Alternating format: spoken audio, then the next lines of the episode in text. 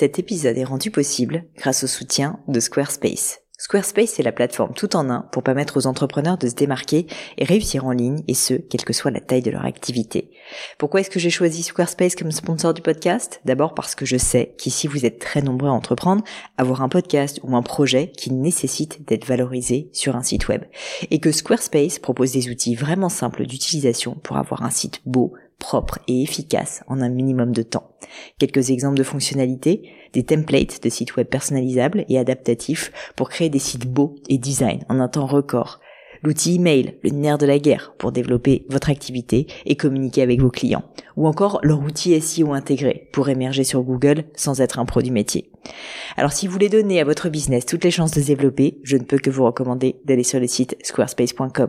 En plus, Squarespace vous offre moins 10% sur votre première commande de site web ou de domaine avec le code Pauline. N'hésitez pas et rendez-vous sur squarespace.com, code Pauline.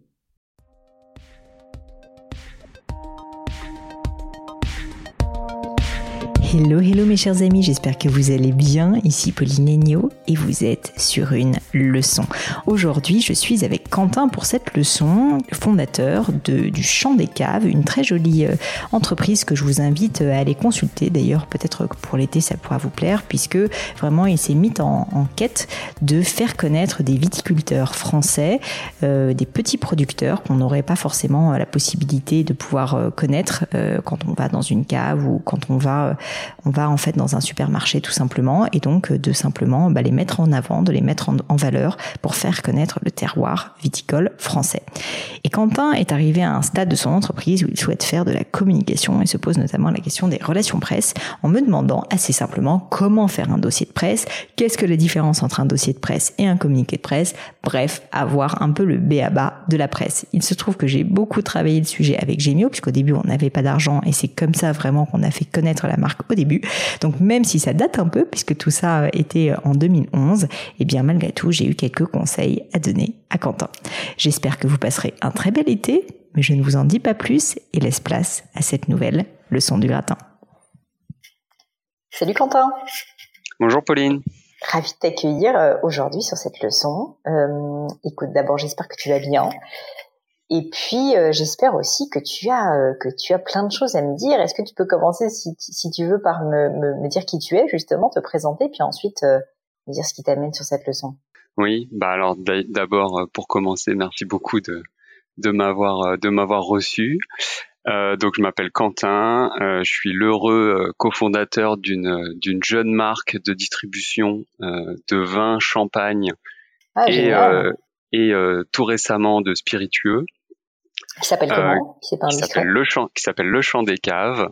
Le champ des caves. Euh, voilà. Et, euh, et donc nous, notre notre créneau, c'est de c'est de proposer à nos clients, donc qui sont aujourd'hui principalement des particuliers, euh, des produits issus des petits producteurs, euh, donc les, les, les, petits vignerons en termes de en termes de superficie, car ils sont très très grands en termes de talent. Et euh, donc c'est des c'est des produits que les gens ne peuvent pas forcément retrouver ailleurs que chez le vigneron lui-même, donc en se déplaçant au domaine, ou euh, dans quelques restaurateurs et cavistes aux, aux alentours euh, du aux alentours du domaine. Et donc nous, on est parti à la recherche de tous ces vignerons-là qui méritent amplement d'être euh, d'être connus et d'être présentés euh, à la, à la France pour commencer, et puis on, on, on, espère plus tard à l'Europe. Euh, voilà, donc et puis bah, tu me donnes des idées, écoute, tu vois, moi je suis assez amatrice, donc euh, je, suis, je suis actuellement sur ton site, euh, je vais ah, aller super. creuser ça, je vais aller creuser ça en détail. Mais alors du coup, euh, super projet, et, euh, et qu'est-ce qui te, qu'est-ce qui t'amène ici? Quelle, quelle est ta question? Alors ma question aujourd'hui, c'est en termes de communication, parce que donc nous, donc on a démarré en 2017, euh, on s'est axé sur trois trois axes principaux qui étaient euh, déjà le produit, donc comment on présente le produit, comment on présente le vigneron, parce que c'est ça qui est très important. Nous, on est vraiment un intermédiaire euh, entre le client et, et, le vigneron. On est un partenaire, euh, on est un partenaire commercial, et donc on veut pouvoir présenter le vigneron. On veut que le vigneron raconte son histoire. Donc ça, c'était notre premier axe euh, de comment on met ça en œuvre. Le deuxième axe, bah, c'est quand même du vin, euh, du champagne, donc c'est des, des, produits qui sont très fragiles, euh, où il y a quand même un frein aussi à l'achat euh, en termes de pour, les consommateurs en termes d'achat en ligne. donc le deuxième axe c'était d'être vraiment très fort en termes de logistique. Donc ça c'était le deuxième partie de notre travail.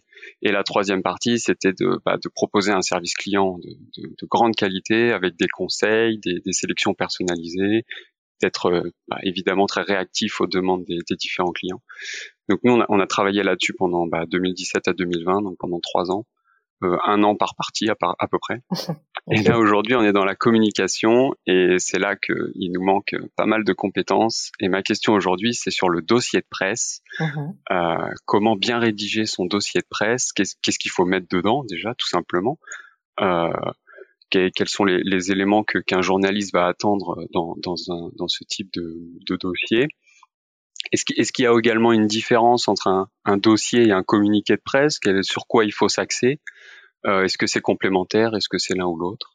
Ah, intéressant, intéressant. et puis surtout, euh, et puis surtout, évidemment, est-ce qu'il y a des petits tips pour attirer un peu le regard des journalistes qui sont évidemment euh, bien pris et, et, qui ont beaucoup beaucoup de sujets euh, en ce moment avec tout, toutes les toutes les super startups et les super entreprises qui se créent. Euh, Comment, comment, on, voilà, comment on attire leur attention?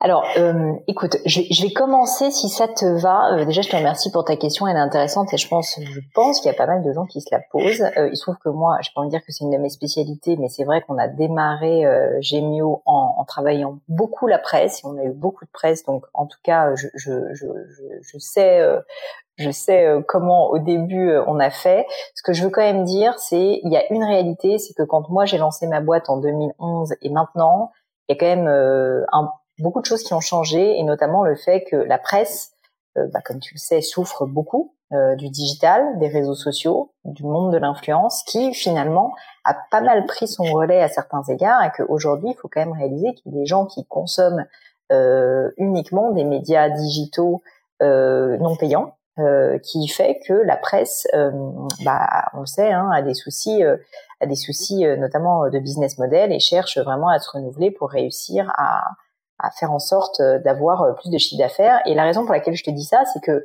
je veux quand même pas commencer par les mauvaises nouvelles, mais je suis obligée de te le dire.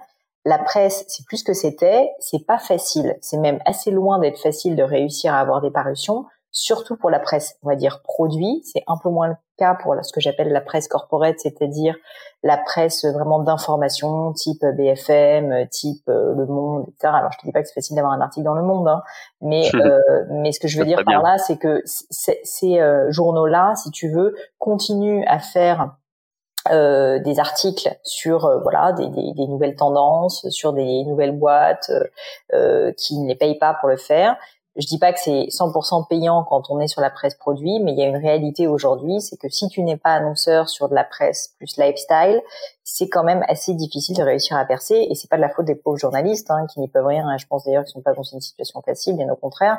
Mais simplement, en fait, ben, ils sont un peu devenus aujourd'hui euh, journalistes et puis euh, commerciaux, quoi. Hein, faut quand même dire la vérité. Et donc tout ça pour te dire que euh, c'est pas facile. Néanmoins, ça ne veut pas dire que c'est impossible, mais je veux quand même t'ouvrir un peu les chakras et te dire que quand on parle de presse, aujourd'hui, il faut vraiment le, prendre au sens large, en fait. Et pour moi, maintenant, le, le nerf de la guerre, c'est moins uniquement les relations presse, mais c'est ce que j'appellerais les relations publiques, à savoir aussi de l'influence, mais de l'influence, tu vois, tout autant sur Instagram que sur d'autres réseaux, euh, aussi d'ailleurs de la relation publique pure, c'est-à-dire des personnes qui ont un réseau physique important et qui peuvent être utiles, c'est euh, c'est en fait quelque chose qui est à travailler. Et donc, si tu veux, le dossier de presse, euh, il est à, à, à constituer. Les outils presse sont toujours utiles, mais je pense sont aussi maintenant euh, euh, plus polyvalent, tu vois, que ce qui pouvait être le cas avant. Avant, les choses étaient très très euh, formelles entre guillemets. Tu avais ton dossier de presse, tu avais tes communiqués de presse, et en gros, euh, et en gros, ça se passait, ça se passait de manière un petit peu mécanique. Maintenant, sincèrement, c'est moins le cas. Donc, ce que ça signifie, c'est que déjà, il y a plein de boîtes, sincèrement, qui n'ont pas de dossier de presse parce qu'en fait, ça prend du temps d'en faire un euh, et qui se contentent d'avoir des communiqués de presse. Alors, du coup, c'est quoi justement la différence entre les deux? Assez simplement, le dossier de presse, c'est un dossier qui va rassembler tous les éléments autour de ta marque. Dis-toi que si jamais tu veux faire comprendre à quelqu'un qui ne te connaît pas, qui pourra reprendre des éléments de ce dossier euh, de manière euh, très factuelle, euh, eh bien, eh bien, ça doit se ça doit être dans le dossier de presse. Donc typiquement, tu auras l'histoire des fondateurs, tu auras les quelques chiffres clés, tu auras euh, votre différenciation, tu auras l'histoire de la marque, tu auras tu as des focus par exemple sur certains produits ou viticulteurs que vous voulez mettre en avant. Donc en fait, c'est vraiment un dossier et chacun l'adapte à sa manière. Hein. Nous par exemple avec Gémio, il se trouve qu'on en a un euh, qui, qui, est plus euh, un, outil en fait qu'on va donner à des journalistes quand on a des demandes pour leur donner en fait un backlog avec toutes nos informations. C'est vraiment ça, c'est que ça va te permettre de concentrer la substantifique moelle des informations qui sont utiles à un journaliste. En général, tu n'envoies pas un dossier de presse s'il ne t'est pas demandé envoyer un dossier de presse pour un dossier de presse, journaliste qui reçoit 150 000 messages par jour et qui déjà a à peine le temps de se doucher, si tu veux, il n'a pas envie de se taper un PDF avec 30 euh, pages. Donc du coup, c'est vraiment plus un outil froid, c'est-à-dire que c'est un outil que tu vas donner si jamais euh, bah, tu as un journaliste qui est intéressé et qui veut creuser un sujet qui te concerne. Et du coup, tu peux l'adapter. C'est un peu comme une, pas une dissertation parce qu'il faut que ça soit beau, mais il y a un plan euh, et chacun l'adapte en fonction euh, en fonction de ses besoins. Mais en général, je te dis, c'est l'histoire de la marque, l'histoire des fondateurs, le concept, et ensuite euh, quelques chiffres clés, c'est toujours intéressant. Et ensuite, euh, tu vois des, des, points spécifiques par produit. Tu peux avoir une page par viticulteur, par exemple, qui, qui, qui seraient les plus ceux que les plus prestigieux ou ceux que tu as le plus euh, envie de mettre en avant. Ça, ça serait le dossier de presse. Le communiqué de presse, à l'inverse, c'est vraiment euh, quelque chose de très court. Ça va être, ça va être en général une page euh, une page Word si tu veux qui peut être jolie hein. Tu ça t'empêche pas de mettre des belles images dessus euh, c'est surtout toi. En fait t'es dans un domaine quand même où je pense qu'il peut y avoir de très beaux visuels. Non, il y a des euh, super, super images de vignes de vignerons aussi. Exactement. Donc pareil d'ailleurs dans le dossier de presse bien sûr il faut que ça soit imagé il faut que ça donne envie d'être lu tout simplement. Et donc le communiqué de presse lui c'est autre chose. C'est donc en fait une page qui va parler d'une actualité. Et donc le dossier de presse t'as compris est très différent parce que c'était froid comme je te le disais et c'est on va dire euh, bah, c'est ta plateforme de marque quoi hein, sincèrement euh, alors que à l'inverse le communiqué de presse c'est vous avez une actualité, vous avez réussi à sécuriser un nouveau viticulteur trop cool euh, qui ne qui ne fait des partenariats avec personne et chez vous il l'a fait parce qu'il vous apprécie. Bam, vous communiquez sur le fait que vous avez fait une levée de fonds, vous communiquez sur le fait que vous avez atteint tel chiffre d'affaires peu importe. Et c'est ça, en fait, tout, tout, le travail justement de communication, c'est de trouver des angles qui soient des angles intéressants pour des journalistes. Euh, et à chaque fois, tu fais un communiqué de presse. Petit aparté quand même dans ce petit cours, si je peux me permettre, c'est euh, en fait euh, un communiqué de presse. Souvent, ça prend la forme d'un joli Word, si tu veux, avec euh, en format PDF, hein, mais un texte situé avec des images. Mais franchement, à ce stade, les journalistes ont tellement de choses à faire que tu peux te contenter de faire un communiqué de presse en fait directement par mail, si tu veux, c'est-à-dire faire un très bon mail dans lequel tu vas expliquer euh, bah, justement euh, ta nouvelle actu euh, en visant des journalistes. Donc ça peut fonctionner aussi. Et d'ailleurs, de plus en plus de marques ne passent plus vraiment par des communiqués de presse, se contentent en fait d'envoyer des mails. Et si jamais il y a un retour intéressé, là ensuite vont donner le communiqué de presse. Une fois de plus, je te le dis, la difficulté aujourd'hui des relations presse, et je dis pas ça du tout pour ta peur parce qu'il y a encore vraiment des, des possibilités, hein, mais c'est il faut se mettre à la place des journalistes qui ont peu de temps et qui aujourd'hui sont contraints par beaucoup beaucoup de flux d'informations et aussi beaucoup de contraintes budgétaires qui font que, si on est honnête, parler d'une marque jeune, euh, tu vois, euh, qui va pas les payer, c'est pas quelque chose ils le font pas autant que euh, que de parler euh, que, que, que de parler de très grosses entreprises où ils savent par exemple que ça va faire vendre leur journal parce que ça intéresse un peu tout le monde etc donc euh, loin de moi l'idée de dire que les journalistes sont des vendus qui, qui ne font que écrire pour pour l'argent c'est pas ce que je dis mais il y a une réalité quand même quand tu es de l'autre côté de la barrière et que tu es entrepreneur il euh, y a pas la, la voie est étroite. La voie est étroite. Alors du coup, comment faire pour réussir? Parce que là, j'arrête pas de te donner des mauvaises nouvelles. Tu vas me dire, mais qu'est-ce que c'est que cette leçon de merde, Pauline? Euh, La voie est étroite, mais elle existe quand même. Et elle existe, comme je te disais, euh, quand on trouve des angles. Et c'est ça en fait ton job. Et c'est ça qui est sympa en fait. C'est ça, c'est la partie créative. C'est de se dire, ok, qu'est-ce que je vais bien pouvoir raconter qui va intéresser des journalistes? Et là, la première erreur que font les gens, c'est parler d'eux. Un journaliste de base n'en a rien à foutre de parler d'une marque. Il veut pas lui faire de la pub, c'est pas son métier. Un journaliste, ce qu'il veut, c'est en fait éduquer son consommateur ou euh, la personne en fait qui va lire le journal lui apporter vraiment de la valeur et de l'information. Il a une horreur, c'est avoir l'impression que euh, bah, il n'est donner l'impression qu'il n'est pas indépendant. C'est l'indépendance de la presse, quelque chose de très important. Et donc le journaliste veut toujours se prémunir euh, d'avoir l'air d'être en train de faire de la pub. Donc c'est pour ça que faire un communiqué de presse qui dit on est formidable, on a lancé tel nouveau produit, Ça peut marcher typiquement si jamais tu es aussi annonceur, mais en réalité, si tu es une jeune marque qui démarre, euh, c'est rarement quelque chose qui fonctionne, sauf si tu as un service qui est tellement différent que ça peut intéresser un journaliste parce qu'il va se dire, tiens, ça apporte vraiment de la valeur ajoutée à mon euh, à mon audience. Et là, il faut avoir un petit peu de lucidité. Tout le monde se dit oui, mais moi c'est tellement incroyable mon nouveau service que ça intéressera.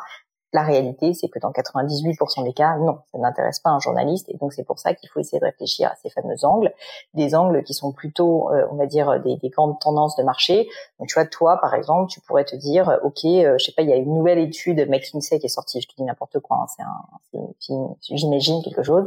Il y a une nouvelle étude McKinsey qui est sortie qui explique que la nouvelle tendance, c'est le consommer local c'est que maintenant euh, la nouvelle génération, je sais pas, des 25-35 ans, ne veut plus euh, consommer des produits qui sont faits au fin fond de la Chine et qui sont distribués de manière euh, globale sur la terre entière, mais veulent vraiment de la proximité, veulent comprendre, veulent comprendre en fait qui est le producteur.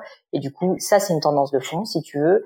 Et vous vous inscrivez dans cette tendance de fond dans la zone, enfin dans le secteur de la viticulture, ce qui, il se trouve, n'a jamais été fait. Là, tu vois, ça devient un angle pas inintéressant pour un journaliste. Je te dis pas que tu vas avoir 150 000 articles, mais par contre, si tu veux, tu lui, tu lui un peu le travail en lui montrant, si tu veux, qu'il doit pas juste parler de toi, mais qu'il doit parler en fait d'une tendance et que tu seras un exemple pour illustrer justement cette tendance. Et d'ailleurs, rien ne t'empêche dans ton communiqué de presse d'illustrer via aussi d'autres secteurs d'activité. T'es pas obligé de te tirer une balle dans le pied en montrant tes concurrents, mais par contre, tu peux dire, bah, il y a cette tendance du locavore, il se trouve que nous, on l'illustre et on est euh, les héros euh, de cette tendance dans le secteur euh, du vin, mais par exemple dans le secteur du food, il y a ça, dans le secteur des vêtements, il y a ça, dans le secteur du meuble, il y a ça. Et du coup, là, tu vois, ça devient intéressant parce qu'une fois de plus, tu parles d'une tendance, tu parles pas uniquement de toi.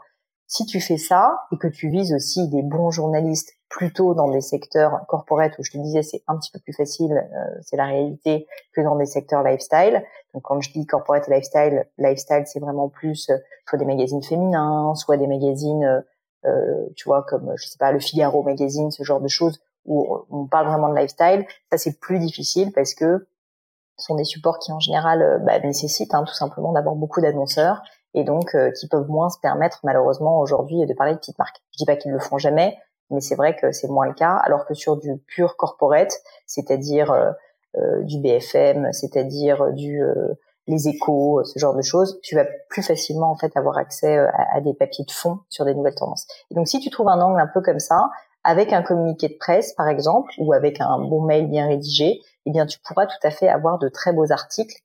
Et, et la bonne nouvelle par contre de la presse, c'est qu'une fois que tu commences à avoir des articles et que tu commences à être dans le radar d'un certain nombre de journalistes, eh bien c'est vraiment très vertueux et tu vas avoir de plus en plus d'articles. C'est, euh, je dis pas que tous les journalistes se regardent entre eux, là on va vraiment avoir l'impression que je maîtrise la presse, c'est pas le cas, mais il y a une réalité, c'est que c'est rassurant aussi si tu veux, et ça c'est normal, c'est la recommandation. Si tu as eu un article dans les Échos qui a parlé de cette nouvelle tendance en vous citant en exemple, eh bien ensuite tu auras quelqu'un euh, du, du Figaro, du Monde, de je ne sais quoi, qui va se dire ah bah si euh, les échos en a parlé, ça doit être que c'est sérieux, et donc il va plus le considérer si tu veux que si jamais, euh, si jamais en fait tu n'as pas eu cet article. Et donc c'est la triste vérité, mais la première fois c'est toujours le plus dur, et une fois que tu commences à engranger la machine, Ensuite, ça devient quand même un petit peu plus simple jusqu'à un certain stade, puisque ensuite, si jamais vraiment tout le monde a parlé de toi, à l'inverse, les journalistes n'ont plus envie de parler de choses qui sont vues et revues. Donc c'est un équilibre, mais tu peux, il y a un peu cette phase dorée, on va dire, cet apogée où euh, t'es pas encore connu, euh, tout le monde n'a pas encore parlé de toi, mais suffisamment quand même pour que ça éveille un petit peu la curiosité et surtout euh, on se dise que c'est sérieux et à ce moment-là, ça peut être euh, une très très belle opportunité pour avoir aussi des contenus gratuits euh, de communication, quoi, qui est quand même assez fou quand on y pense. Oui. Ah super, super. Donc je sais pas si j'ai répondu à tes questions. Bah, mais, si vraiment, euh, mais, vraiment. Je pense que pour moi, si tu veux, le travail pour toi, et c'est quelque chose que je dis assez souvent euh, à mes propres équipes, hein, c'est que finalement les outils, c'est moins ça qui compte. Il faut que ça soit beau. Il faut que ça soit beau, ça c'est sûr, parce qu'il faut que ça te donne envie. Une fois de plus, mets-toi à la place de ces gens qui reçoivent 150 000 messages par jour. Ils n'ont pas le temps. Ils n'ont pas envie de base, ça les saoule quand ils reçoivent un mail, franchement. Et du coup, il faut juste se dire, OK, comment est-ce que je peux faire pour être pas trop pushy, juste leur donner envie, euh, paraître sincère, sympa, que ce soit différent, qu'ils aient envie, quoi, tout simplement d'en parler. Euh, et donc, euh, ben, être sympathique permet d'ailleurs de, de, de, plus, si tu veux, attirer la générosité que si jamais juste tu dis il faut absolument que vous parliez de moi. Moi, il m'est déjà arrivé puisque maintenant je suis un peu média aussi avec le gratin. je reçois en fait des communiqués de presse et j'ai parfois envie de répondre des mails en disant mais en fait si vous envoyez un mail comme ça à d'autres journalistes, moi à la rigueur c'est pas grave, mais, mais vous êtes mais vous êtes blacklisté quoi. Enfin, parler de moi à limite, c'est, enfin, ça ne se fait pas. Donc il faut juste, euh, bah voilà, attirer la sympathie.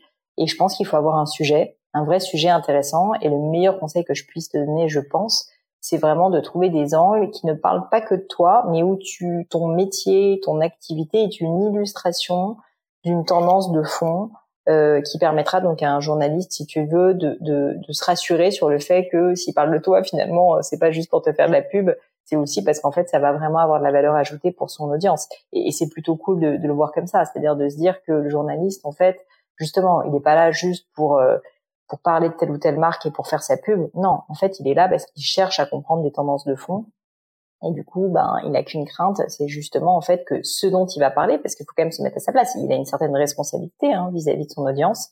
S'il va parler d'une marque, il faut qu'il soit convaincu qu'elle traduit bien cette tendance de fond. Et donc ça, c'est à toi, en tant que marque, de lui faire comprendre quelles sont euh, les tendances intéressantes euh, dont il peut parler. Bien noter tout ça. Euh, et du coup, je, note bien quand même le, qu'on aurait plus de chances vers des vers des journalistes de du coup de grosses euh, de grosses structures finalement bah, c'est pas forcément grosse structure mais disons que c'est ce que j'appelle corporate euh, c'est des magazines tu vois ça va être euh, l'Express ça va être qu'est-ce qu'il y a donc je te parlais des Échos je te parlais évidemment du Figaro digital et, et, et, papier il y a aussi des plus petits médias, tu vois, style Madines, euh, tu vois, ce genre de choses. Oui, il y a eux aussi, oui, vrai. Euh, ce que je veux dire par là, c'est que la presse féminine ou lifestyle, qui va parler de déco, qui va parler de produits, en fait, est tellement soumise, si tu veux, enfin, a tellement besoin d'annonceurs et tellement là pour parler de produits que, que en fait, ils sont sursollicités alors que la presse corporate est moins sollicitée parce qu'en fait elle parle plus d'actualité si tu veux. Et donc je pense qu'il y a moins de gens naturellement tu vois qui leur envoient des communiqués de presse toute la journée. Alors que tu peux être sûr que si tu travailles chez elle je pense que tu t'en prends euh, toute la journée. Donc tout ça pour te dire que je pense qu'au-delà de votre cible à vous principale qui est probablement peut-être quand même des magazines de, de, de, vin tu vois j'imagine que ça peut être pertinent quand même euh, tu as tu as vraiment tout un pan qui peut être assez intéressant effectivement et qui est souvent un peu sous-exploité par les marques. Parce que souvent les agences de presse aussi euh, bon, je, je, fais des généralités, c'est pas toujours le cas, mais assez souvent sont spécialistes plutôt justement de la presse produit et moins de la presse corporate, eh bien tu pourrais tout à fait euh, toi euh, avoir une différenciation sur la presse corporate et donc euh, essayer de raconter des histoires à des médias qui sont des médias plus d'infos ou d'actualité, tu vois, versus des médias produits. Et, et, nous, c'est ce qu'on a fait avec Gémio au début, hein. pas par par envie uniquement de pas, enfin pas par envie de ne pas parler de produits, mais simplement que c'était plus simple. Et donc nous, les premiers articles qu'on a eus, c'était les échos, c'était euh, euh, j'essaie de me rappeler, euh, on avait on a eu même des JT, tu vois, de TF1, des choses comme ça. Euh, c'était des choses, si tu veux, qui étaient sur des tendances de fond, une fois de plus, du monde et, et d'actu, on va dire, tu vois, de, de, consommation, et non pas et non pas vraiment spécifiquement sur nos produits. Nos produits, c'est venu beaucoup plus tard. D'accord. Ouais, je comprends. Donc ça, il y a un petit travail de ton côté aussi à faire en ciblage. Si vous pouvez vous le permettre, vous pouvez aussi passer par une agence, bien sûr, donc une agence de relations presse. Ils sont aussi là pour ça parce que c'est quand même un job qui est assez chronophage. Et puis surtout, l'avantage de l'agence de relations presse, c'est qu'en fait, elle a des contacts. En fait, elle connaît, tu vois, directement tel ou tel journaliste c'est plus facile forcément, euh, tu vois, de, de, se faire un, euh, voilà, d'avoir un article quand tu connais la personne, tu lui passes un coup de fil, tu lui dis écoute, euh, qu'est-ce que t'en penses, c'est vraiment hyper sympa, je t'assure, là, Alors que si jamais tu reçois un mail de quelqu'un que tu ne connais ni d'Adi d'Adam, forcément c'est un peu plus dur. Après une fois de plus, ça ne veut pas dire que ça n'est pas possible. Et surtout, je t'assure, je pense notamment à BFM Business. Franchement, ils, ont vraiment, je trouve, joué un rôle colossal dans euh, le fait de faire connaître euh, des, startups en France, on en fait partie, mais on leur doit beaucoup. Ils ont vraiment euh, aidé des boîtes à se faire connaître en parlant, en parlant d'elles. Et, et, ça, je pense que ces réseaux-là, il faut pas hésiter à les, à les utiliser parce que ça te fait à la fois de la légitimité et en même temps une très très belle audience, bien sûr, qui regarde ces canaux. Donc sur un angle un peu plus corporate, mais pourquoi pas, ça peut être aussi très intéressant. Ah bah, super. Voilà, donc petit listing à faire et surtout réfléchir à des angles. Et je pense que si tu fais ça, euh, si tu fais ça, euh, bah voilà, il faut s'accrocher, faut relancer, faut se mettre en place un petit process. Moi, ce que je t'invitais à faire au début, c'est vrai, c'est pas uniquement réfléchir en termes journalistiques, mais en termes plus larges, si tu veux, de personnes influentes, quoi. Donc à la fois des influenceurs, à la fois, enfin surtout que des influenceurs, si tu veux, aujourd'hui, ils peuvent avoir des réseaux qui sont vraiment très important, avoir une audience très importante et un impact, tu vois, de prescription très important. Et puis peut-être qu'ils sont moins sollicités, euh, ils sont ils sont très sollicités aussi, mais ils sont peut-être moins sollicités sur ton secteur d'activité. Et donc peut-être que c'est intéressant. En tout cas, c'est à tester. Ça peut être le cas au-delà des influenceurs sur euh, des réseaux physiques, tu vois, je sais pas, le Rotary Club, pas obligé de prendre des gros réseaux, hein, il y a des réseaux parfois de 30 personnes, mais c'est aussi euh, ces relations publiques, c'est très chronophage, mais c'est aussi un, un, bon moyen de faire connaître sa marque gratuitement c'est juste beaucoup de temps. oui, bah, c'est toujours le problème hein, de tous les sujets, le temps. Bah, c'est pour ça que à un moment donné, il faut faire des choix et que je pense qu'il faut se focaliser. Ce que je trouve chouette dans ce que tu me racontais, c'est que vous ayez une stratégie, on va dire, en silo, tu vois, par année. Donc là, si c'est l'année de la communication, ben allez-y à fond, franchement. Peut-être le fais pas tout seul, euh, soit tu vois accompagné, je sais pas combien vous êtes dans la boîte, mais euh, peut-être avoir une personne euh, vraiment en charge de la com qui puisse y consacrer du temps parce que si toi t'es CEO et que t'as autre chose à faire euh, c'est bien hein, que tu le fasses et ça a toujours un poids plus important que, que le fondateur s'implique personnellement dans les relations presse ou dans l'influence. Ouais, puis on le voit, enfin beaucoup, on voit beaucoup les. Ouais, ouais, ouais, bien sûr. on, voit, beaucoup Pauline Legnaud, évidemment, on te voit beaucoup, on voit beaucoup Guillaume Gibaud aussi, donc. Euh, ouais, mais tu vois, Pauline Legnaud et Guillaume Gibaud, euh, ils sont pas seuls, hein, tu sais, nous, on est la face émergée de l'iceberg, donc, euh, enfin, Guillaume Gibaud, je le connais bien, moi, je me connais bien, je sais très bien qu'en fait, il y a des équipes derrière et que la raison aussi pour laquelle on nous voit beaucoup, c'est parce que justement, on a su construire des équipes. Alors, au début, on le faisait seul, hein, c'est vrai. Évidemment. Mm. Mais euh, mais ensuite on a construit des équipes qui font que maintenant, euh, bah, en fait, euh, toute la partie logistique, tout, enfin tout est entre guillemets un peu géré sans nous et nous on arrive au dernier moment. Enfin c'est quand même ça la réalité. Est-ce qu'on n'a plus le temps si tu veux de le faire Une fois de plus, ça ne veut pas dire que au début tu, tu ne le fais pas forcément toi, mais dans ce cas il faut prioriser. Euh, nous à l'époque, euh, quand Guillaume et moi on s'est lancé, c'était la même année, c'est rigolo euh, eh bien nous, euh, il y avait que la presse. Et la presse marchait très bien à l'époque. Il y avait très peu d'influence. Du coup, on était très focalisé sur la presse. Toi, il faut que tu réfléchisses justement à où est-ce que tu vas consacrer ton temps. Est-ce que c'est la presse? Est-ce que c'est l'influence? Est-ce que c'est vraiment les deux? Est-ce que c'est d'autres choses? Parce qu'en fait, tout ça est très chronophage. Que si tu veux avoir un impact, il va falloir que tu consacres du temps. Mais comme tu pourras pas consacrer du temps sur tous les leviers possibles, eh bien, il faut vraiment que voilà, tu, tu aies une stratégie, quoi, tout simplement. D'accord. Bon, bah écoute, c'est un vaste sujet. J'espère en tout cas euh, que c'était clair au niveau des outils et de et de voilà, je pense euh, quelques quelques petites, petites pistes pardon euh, que tu pourrais suivre. En tout cas, je te félicite pour le projet parce que je trouve, enfin, j'aime pas quand on dit projet d'ailleurs pour cette belle entreprise. Merci. un projet, c'est une belle entreprise euh, et bravo à toi parce que parce que je, je, suis assez sensible moi aussi à cette notion, bah voilà, de, de proximité, de réussir à mettre en avant les petits producteurs. Et euh, du coup, je vais, euh, je vais aller faire un tour sur ton site un peu plus en ah, détail pour, euh, pour regarder ça. Merci beaucoup. Bah, je te remercie, Quentin. Et puis, certainement à bientôt. À bientôt et merci beaucoup, Pauline. Au revoir. Au revoir. Et voilà, terminé pour aujourd'hui. Un grand, grand merci à tous d'avoir écouté l'épisode jusqu'ici. J'espère que le format vous a plu. Si oui, dites-le moi avec 5 étoiles ou même un petit commentaire sur l'application iTunes. Et puis si iTunes c'est pas votre truc, si Apple vous n'avez pas envie d'en entendre parler, c'est pas grave. Vous inquiétez pas, il y a d'autres moyens de m'aider. Vous pouvez tout simplement en parler autour de vous. Prenez deux trois amis et puis euh, diffusez-leur le podcast. Moi ça m'aide énormément et qui sait, ça les aidera aussi peut-être. Quoi qu'il en soit, merci pour votre temps. N'hésitez pas à postuler aussi à la leçon du gratin si l'idée de passer sur le podcast vous intéresse. Donc à vous de jouer et bientôt pour une nouvelle leçon du gratin.